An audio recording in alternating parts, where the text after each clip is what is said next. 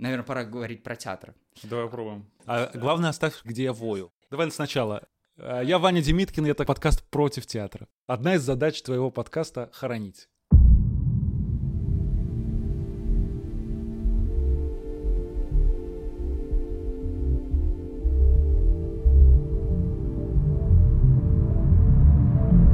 против театра.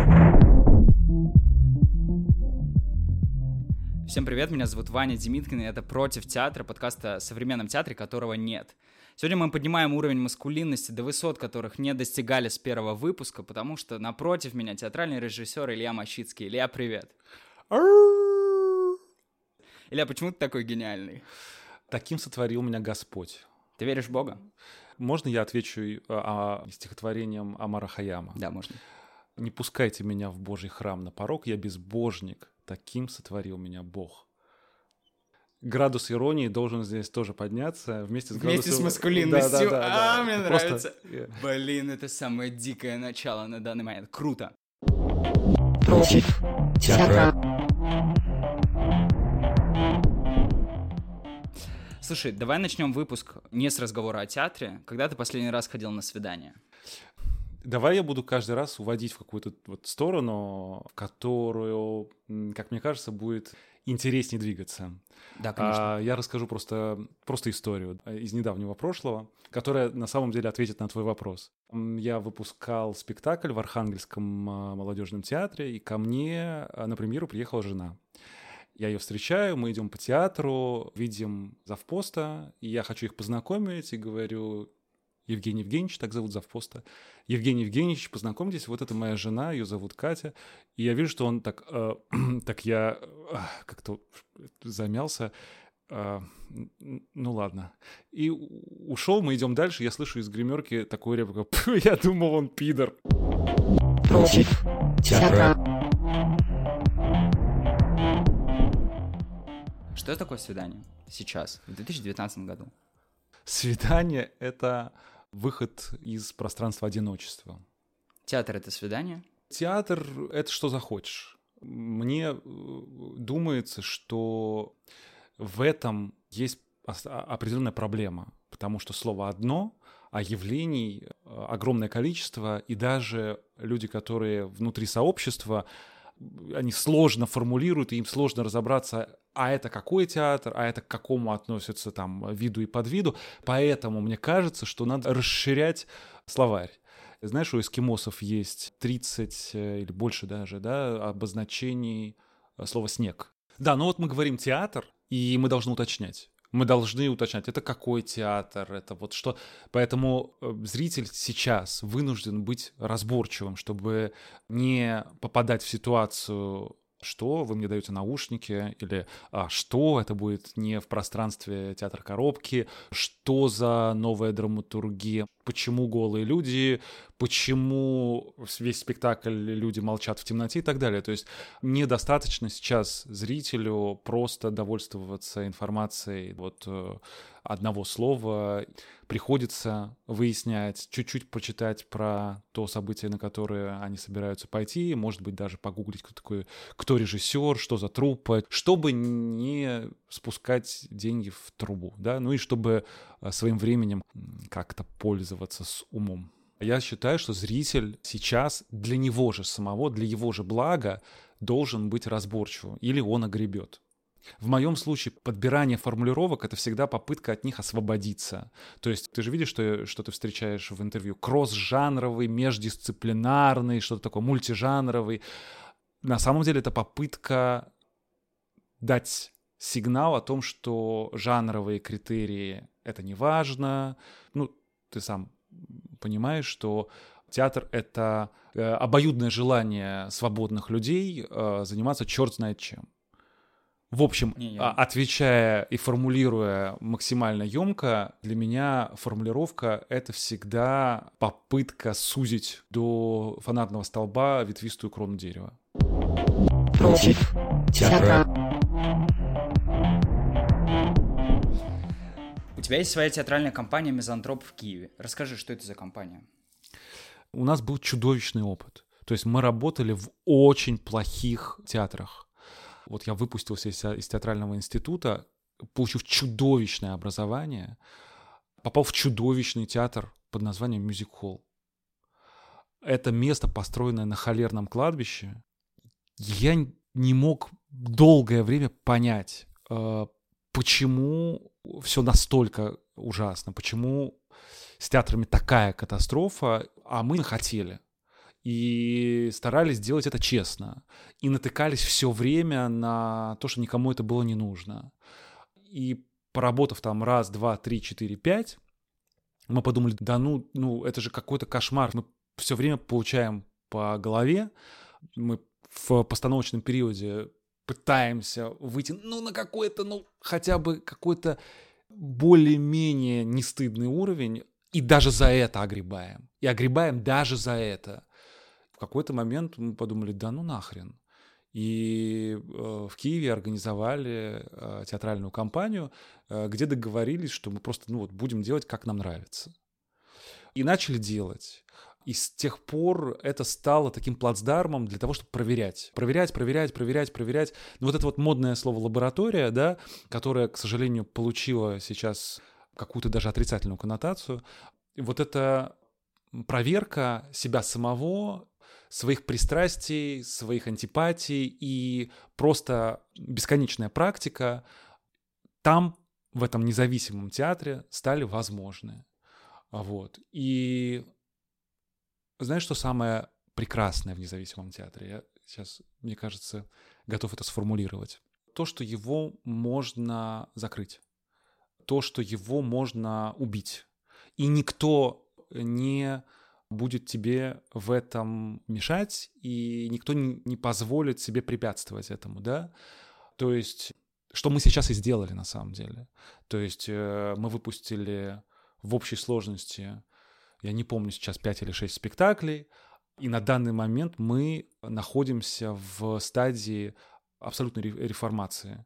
То есть э, мы официально объявили о том, что театр закрыт, труппы больше... То есть, ну, там не было труппы, там были, э, был какой-то костяк людей, которые были с самого начала, по-моему, их осталось там буквально 2-3 человека, вот, но э, в итоге мы каждый спектакль что-то проверяли, и в итоге мы пришли к тому, что нам нужно обнулиться, и нам требуется время для того, чтобы понять там, на каком свете мы находимся, начать делать что-то заново. Я думаю, что это самое важное, то есть, э, потому что, ну, как ты понимаешь, государственный театр не может быть, ну, то есть очень сложно его вот так вот э, закрыть. Собственно, в одном интервью ты сказал, что государственные театры все меньше предлагают нечто актуальное. То есть независимый театр предлагает это актуальное. Ну, Даже если актуальным будем, является ну, возможность убийства. Да, возможность убийства, да, лицензия на убийство. Лицензия на убийство театра у меня она есть. Против театра. На самом деле я этот разговор про актуальность независимого театра по отношению к государственному веду, типа, не в случайную сторону. В общем, во втором выпуске подкаста Маша Слоева указала на вот эту очевидную проблему институций и организаций, которые вне зависимости от своего бэкграунда приобретают одинаковые черты, то есть мимикрируют друг под друга. Да, то есть мне очень не нравится, когда независимый театр просто дублирует э, схемы а, государственных театров, только вот как будто с позиции, а мы лучше это делаем, мы лучше, то есть у нас постоянная трупа, у нас постоянный прокат, у нас нет только там здания и еще финансирования, но по сути они воспроизводят такую же модель экономическую, которая ну, существует в государственных театрах. И об этом же пишет Виктор Виллисов в тексте на ленте .ру, который я тебе скидывал. Вот такой, если основная часть независимого театра в России — репрезентирует то же самое в своей структуре, что и государственный театр, то может ли оно этот спрос удовлетворить? Э, ну, во-первых, я согласен, что есть то, что независимые театры копируют модели государственных учреждений культуры, потому что они имеют с ними контакты, так или иначе, если имеют дело с грантами, э, должны как-то мимикрировать. Это так. А, я не скажу тебе, что есть какой-то очень простой из этого выход. Я думаю, что как раз независимый театр просто имеет эту возможность. очень быстро реагировать на вызовы. Это круто. Я не думаю, что это получится у всех. Я думаю, что вызовы надо принимать и на них откликаться, на них реагировать. Я считаю, что э, для театра это вообще самое главное ощущение времени, ощущение сегодняшнего дня и попытка прислушаться к его шуму, к шуму времени. Я думаю, что время э, нам ставит все больше, все э, более сложные запросы. Окей, те независимые организации, те художники, которые на эти запросы откликнутся и смогут их реализовать, выживут. Остальные нет. Ну, я за естественный вообще отбор. Кроме того, я считаю, что плохой театр, ну, пусть он тоже остается, да, то есть, во-первых, огромное количество людей, которые, которым это нравится, и э, я пробовал с многими из них разговаривать, это бесполезно.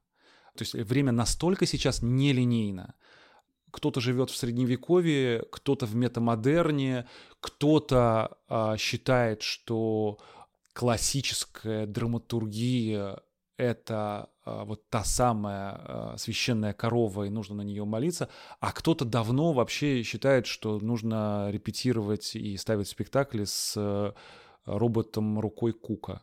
Э, я хочу репетировать с роботом рукой Кука. У меня есть для этого проект. Я хочу предложить это Валерию Фокину. Попробовать в труппу Александринского театра ввести несколько роботов. У тебя есть доступ к этому, в плане вот к этому капиталу? К тому, что ты можешь спокойно предложить Валерию Фокину? Ну, вообще, я думаю, что каждый из нас может что-то предложить Валерию Фокину. Вопрос, как будет этот диалог строиться, это уже э, дело практики. Но э, вообще я считаю, что это несправедливо, что в огромных институциях, которые должны контактировать с, со всеми группами населения, почему бы не сделать там пару спектаклей, ориентируясь на спрос 20-летних э, людей? Против театра. Не кажется ли тебе, что это похоже на симуляцию? Тема того, что театр заигрывает с наукой. Ведь как бы он ни касался науки, он всегда для профессионалов выглядит смехотворно. Даже если ты очень хочешь, ты не сможешь поговорить с Перельманом о гипотезе Пуанкаре. Математик Громов не сможет тебе объяснить гипотезу Пуанкаре, потому что у тебя нету инструментария. Он начнет просто говорить для тебя на китайском. Но мы все увлекаемся именно науч-попом. То есть это все-таки попса. Действительно, нейробиология, не знаю, физика, квантовая механика и так далее, вдруг люди решили, что они с двух лекций могут э, начать в этом разбираться. Не кажется тебе, что это симуляция? Я согласен с тобой, это правда так. Театр в данном случае науку метафоризирует в принципе. Я был на по-моему, это была открытая дискуссия точки доступа в прошлом году, и на ней Валерий Золотухин как раз сказал, что формат лаборатории для театра — это всегда научная метафора. А тебе не кажется, что в театре это слово до сих пор выглядит профанационно? Лаборатория что это немножко профанирование, потому что театр — это то место, в котором мы не должны иметь определенного навыка. Иначе нам пришлось бы делать театр для физиков, театр для нейробиологов и так далее. Что, может быть, было бы неплохо. Я сам увлекаюсь научпопом, но вот когда театр начинает всерьез заниматься изысканиями в квантовой механике или там в космологии или в астрономии, это выглядит всегда прости, но это выглядит беспомощно. Спасает обычно художника или автора то, что в зале обычно нет ни одного астрофизика, ни одного нейробиолога, которые бы сказали, что вы несете. В последнее время это стало даже как-то общераспространенным явлением. Если к любому слову, к любому понятию добавить слово квантовый, оно сразу становится таким, таким значительным. То есть это квантовый актер, или там это просто было квантовое событие и так далее. Но это, понятно, что физики над этим ржут, да, потому что а, обычные люди, которые употребляют слово квантовый, это настолько далеко от действительно невероятных событий, ну, мистических, да, там, там очень много мистики, которые происходят в квантовом мире, но, блин, тут вот, к сожалению, есть э, пропасть, да, между тем, что нам бы хотелось двигаться в эту сторону и, и нашими реальными возможностями, я имею в виду науку. Когда мы называем это метафорой, да, это сразу переводит нас в некое арт-пространство. И это вообще без вопроса, потому что тогда ты понимаешь, что ты немножко, ты моделируешь эту ситуацию, ты переводишь ее из того разряда, в котором оно по-настоящему работает, в то пространство, в котором ты можешь с ним работать. Ну да. И это абсолютно никаких вопросов. Потому что, да, сейчас лаборатория как формат изжила себя, она дискредитировала слово само себя в том лаборатория, виде, в котором, да. в том виде, да. в котором оно присутствует в российском театре. Потому что лаборатория стала любимым развлечением государственных театров, которые получают бесплатно творческий ресурс. Это другой вопрос, вопрос экономическо-капиталистический, да, о том, что рабочей творческой силы так много, что она и профанизирует сама себя, и отнимает у самой себя, потому что вот э, я, допустим, ставлю в государственном театре, и как только я начинаю говорить, сделайте мне так или так, или, или давайте мы повысим э, гонорары художнику или там э, композитору, руководство всегда знает, что если я сейчас откажусь, выстроится очередь к театру из 500 человек, которые еще сами заплатят за то, чтобы им дали этот самый пресловутый ресурс. Против театра. Илья, ты ставил в государственных театрах и делал независимые проекты во многих городах. Екатеринбурге, Киеве, Одессе, Хабаровске, дважды в Архангельске, а также возил спектакль на Эдинбургский фриндж. Вообще это сложно совмещать. Насколько, где степень компромисса больше, есть ли компромисс, или готов ли ты вообще идти работать как-то с компромиссами? Тема компромисса. Тема про- компромисса. Я думаю, что каждый день э, нас сопровождает компромисс. В независимом театре из-за отсутствия денег мы становимся заложниками ситуации и идем на компромисс, допустим, с эстетическим планом. Ну, допустим, вот нам хочется, чтобы в этом спектакле какие-то были агрегаты, не знаю, неважно. Но ну, мы смирились с тем, что у нас э, денег нет, никто нам эти деньги не даст. Те спектакли, которые делались в Киеве, просто делались на наши деньги. Один раз мы взяли в долг э, у богатых людей денег, а потом полтора года отда- отдавали и с большим скрежетом на самом деле. Ну, то есть это была авантюра, мы подумали, а, сейчас мы заби- денег возьмем, сколько вам нужно, а, вот столько, дадите нам, дадим, ну, через сколько вернете? Через год, и потом мы, ну, оказалось, что мы можем извлекать деньги обратно только через продажу билетов, да, ну и э, закончилось это тем, что нам пришлось э, отдавать деньги, заработанные просто в других местах. Как это часто бывает. Вот. Э, но это был удивительный опыт. Удивительный. Мне кажется, слово компромисс вообще пора теоретизировать в современном театре, в современной России, в принципе, на уровне вместе со словом эксперимент. Ну смотри, ну вот компромисс в независимом театре — это отсутствие денег, компромисс Влияющий на эстетическую сторону. Влияющий на все. Поклонники сайт-специфик театра скажут, это никакая не проблема, идите на классный завод, там классные экраны, там вообще уже эстетический план присутствует, нахрен вам де- пыльные декорации изготавливать, вы опять копируете модель а, государственного театра, в независимом театре не должно быть ни декораций, ни костюмов, ничего этого не должно быть.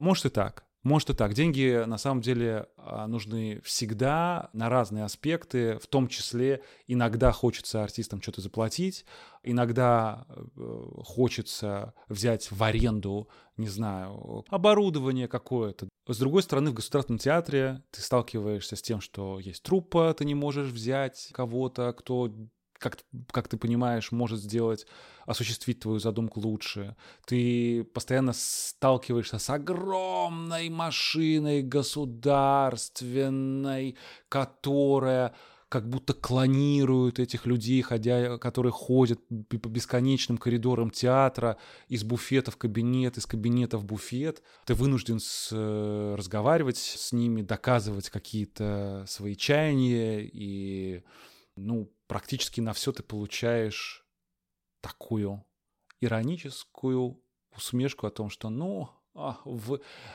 вы же экспериментатор, все не уйметесь. Что ж вам не сидится? Против театра. В репертуаре Петербургского театра имени Ленсовета есть твой спектакль «Посох, палка и палач», который ты как раз сам называл самым сложным в плане выпуска. Это из-за степени компромиссов, на которые пришлось идти? Это из-за степени абсолютной неготовности театра к реализации этого материала. Почему? Ну, потому что это, э, во-первых, э, Эльфрида Елиник, это вот туда куда-то, к Баяне Кунст, да? ну, то есть э, это тексты, в которых огромное количество зубодробительных метафор, иногда просто с первого раза нечитабельных, там нету как такового сюжета, там очень много, много всякой жести. Театр был к этому не готов, артисты были к этому не готовы, службы были к этому не готовы. Это был постоянный бой.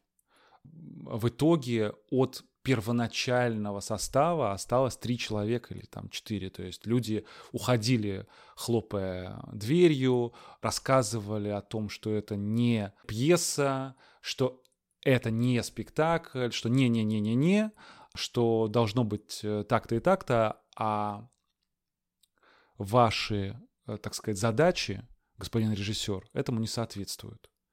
Вот. Но дело в том, что я достаточно репрессивен, чтобы преодолевать вот эту... Ну, вопрос, вопрос в том, что очень не хочется ничего преодолевать, да, то есть э, э, мне думается, что спектакль э, должен рождаться вот в любви, и тогда степень э, той возможности, что это получится, она гораздо выше. Ну, э, э, потому что нет сопротивления да. А в итоге э, это любопытно. Я вот на последнем спектакле почувствовал остро прямо, что я нахожусь в таком на таком островке а, между артистами, которые не на самом деле они до сих пор э, сопротивляются, и есть часть состава спектакля, которые хочет и которые приняли, и которые готовы. Есть часть, которая не хочет, не приняли, не готовы, и это отражается на спектакле. Вот я нахожусь между а, сложным отношением к этому в труппе и сложным отношением в зрительном зале. Да, по-моему, на спектакле, на котором ты был, дама встала, вышла на сцену, начала кричать, зачем вы это смотрите, люди, уходите, а, идите за мной. Против театра. В Москве на винзаводе проходила конференция серия опоясывающих докладов, посвященных вопросам видимого и невидимого труда в современном искусстве, его институциях и сообществах. В одном из этих докладов, расшифровку которого можно найти на Сигме, культуролог Лера Кананчук пишет – Поскольку прямая коммуникация, соприсутствие дают ощущение аутентичности, неотчужденности проживаемого опыта, считается, что личные встречи создают экологическую нишу внутри монетизированной креативности, где художники и зрители могут работать в солидарности как политические, социальные и экономические агенты. Иными словами, можно сказать, что театр, как один из таких проводников прямой коммуникации, имеет потенциал взломать или хакнуть ну, капитализм, по сути. Да. Это возможно? Думаю, да. Думаю, да. Но э, так или иначе, все равно все будет существовать в рамках системы, но это как в матрице. Вопрос, ну, какую таблетку ты выберешь?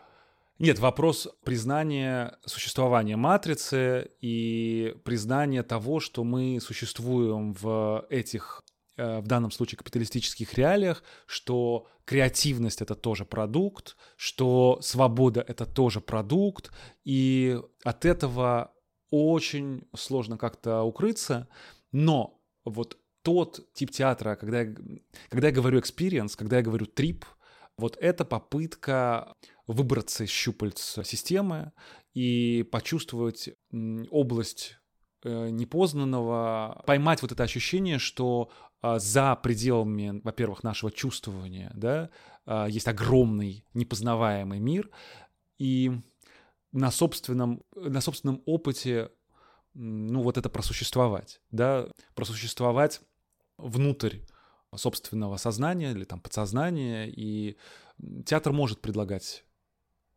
подобный вид практик. Я думаю, что я думаю, что это людям, застрявшим в системе, может быть крайне полезно. Но, опять же, я э, за свободную волю. Мне самому нравится путешествовать. Мне, ну, я имею в виду тот тип experience а, который я предлагаю. Возможность продать эмоцию как товар можно назвать преимуществом современного театра? Нету какой-то одной формулировки, которая была бы единственно легитимной. Mm-hmm. Да, вот, э, значит, э, то, что мы продаем эмоцию, это преимущество. Почему? Надо, ну, требуется пояснение.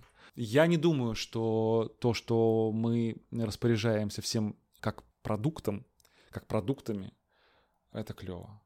Мне кажется, что как раз вот театр — это процесс, а не продукт. И мне кажется, что... То есть для меня крайне важен процесс репетиции.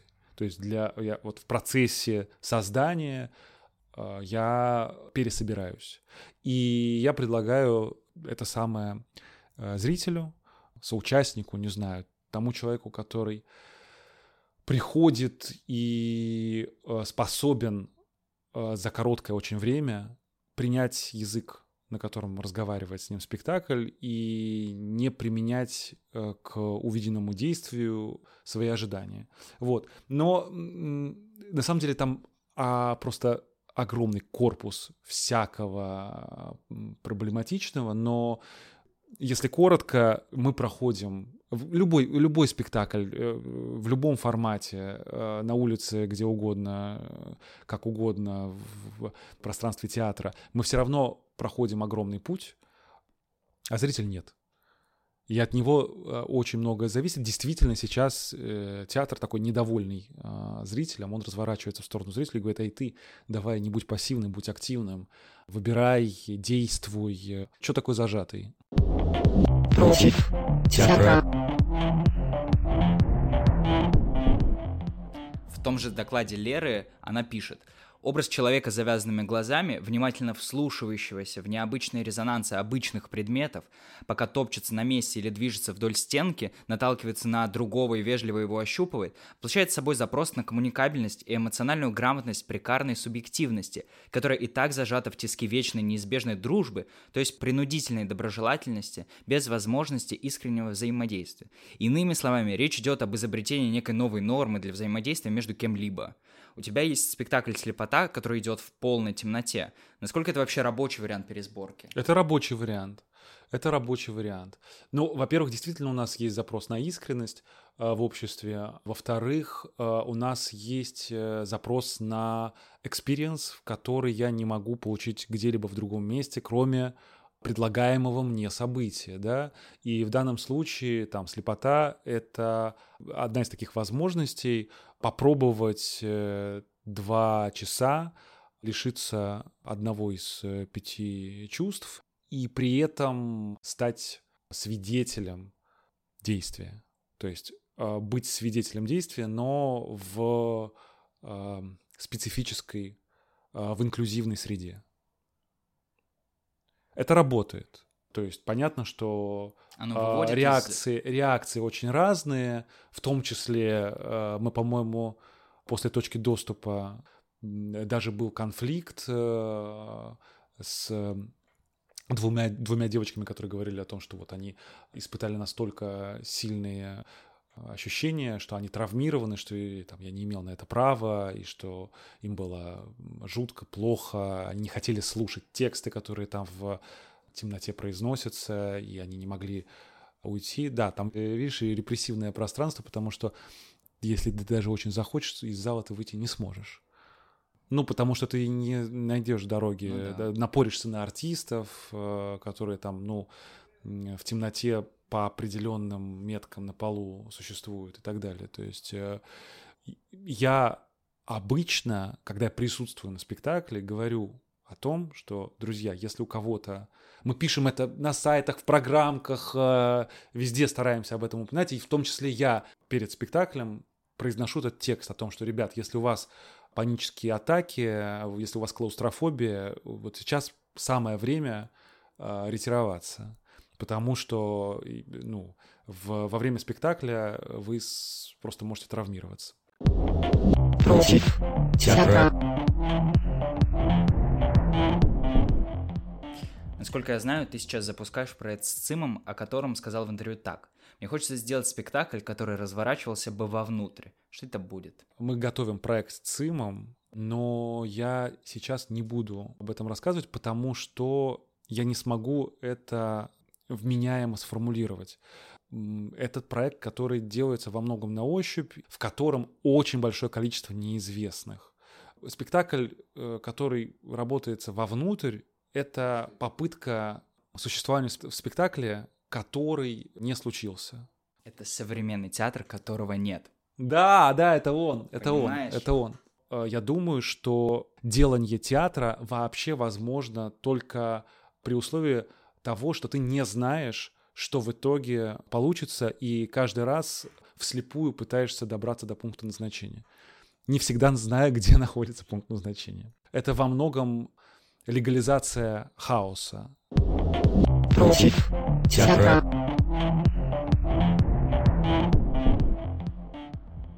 Илья, расскажи про китайские гастроли, с которых ты сбежал. Слушай, ну сторителлинг, это что? Это же мой жанр куплеты и филитоны. Это были не гастроли, это был целый большой проект в Китае. И там действительно все пошло не так. Я выпустил проект, но я уносил ноги. Потому что такой растерянности и такого, такой э, дискоммуникации в моей жизни ни до, ни после Китая не было. Кульминацией было когда было закуплено что-то там на миллион долларов светового оборудования, и люди, которые закупали, они не учли разъемы, которые в театре присутствовали. Там за два дня до события оказалось, что вообще ничто ни с чем не коммутируется. Это лишь од- одно из обстоятельств, там было еще много. Оставался день до мероприятие, и на сцену пришли монголы и все перекоммутировали. И я видел реально, как звукорежиссер, довольно взрослый и повидавший виды мужчина, сидел и плакал горько-горько. Ну, поэтому, может быть, у меня не складываются отношения со сайт-специфик. То есть, ну, когда ты, собственно, был в разных, разных, разных ситуациях, 99% из этой ситуации заканчивают каким-нибудь таким вот адским блудом и, и трэшем, но ну, это, это влияет на сознание. Нету никакого более экспериментального театра, чем процесс постановки в государственном театре. Вообще, вообще, да. То есть, когда ты пытаешься на самом деле наебать систему, а ты понимаешь, что ты э, имеешь дело с Левиафаном. Он просто тебя... Ты думаешь, что ты его наебываешь, а он в это время жрет твои ноги. Э, ваша схватка, а, она такая бесполезная, она совершенно точно закончится гибелью, но вот в тот момент, пока тебя не сожрал Левиафан, ты пытаешься собрать какие-то ништяки. Против театра. Давай поговорим об одном из разделов твоего CV. Работы, которые вспоминать стыдно, но фактом творческой биографии они остаются. Не, вот давай, давай не перечислять. Как это? Мы сами копали могилу себе. Готова глубокая яма. Я же сказал во главе нашего письма о том, что я трэшил очень много. То есть я очень много работал в самых чудовищных и инфекционно опасных э, местах. Пусть это умрет. Просто дело в том, что когда ты мне написал, я убрал вообще эту часть. То есть этот выпуск подкаста «Против театра» убил некую часть истории я думаю, что эта часть биографии должна сгинуть э, в, в том самом холерном кладбище. Сейчас мы пополнили это холерное кладбище. Пусть так. Одна из задач твоего подкаста — хоронить. Против театра. Закончим э, какой-нибудь футуристической теорией. Мне кажется, что искусство сейчас оно занимается в основном самоповторами, потому что у нее нет пищи. потому что в целом ту реальность, в которой мы находимся, она меняется, но не кардинально. То есть вот она осмыслена, и мне кажется, что искусство, культура находятся в, сейчас на паузе, в периоде ожидания. То есть я думаю, что для того, чтобы опять э, заработали двигатели культуры, так, не на 10%, а на, на 100%, должно произойти э, событие, которое кардинально перевернет наше представление о мире, да, то есть придет оно из, естественно, из э, науки, и мы, мы просто в ожидании, да, того, что нам скажут, блин, ребята, вот смотрите, телепортация, вот теперь мы можем быть одновременно в нескольких местах, мы взломали э, пространство-время. Или ребята, вот инопланетяне, смотрите, новая коммуникация.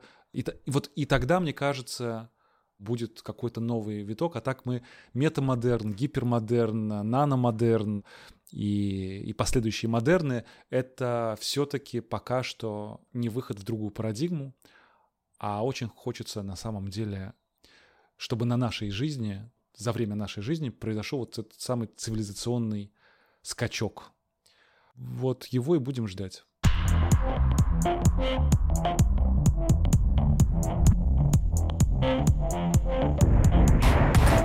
Против театра.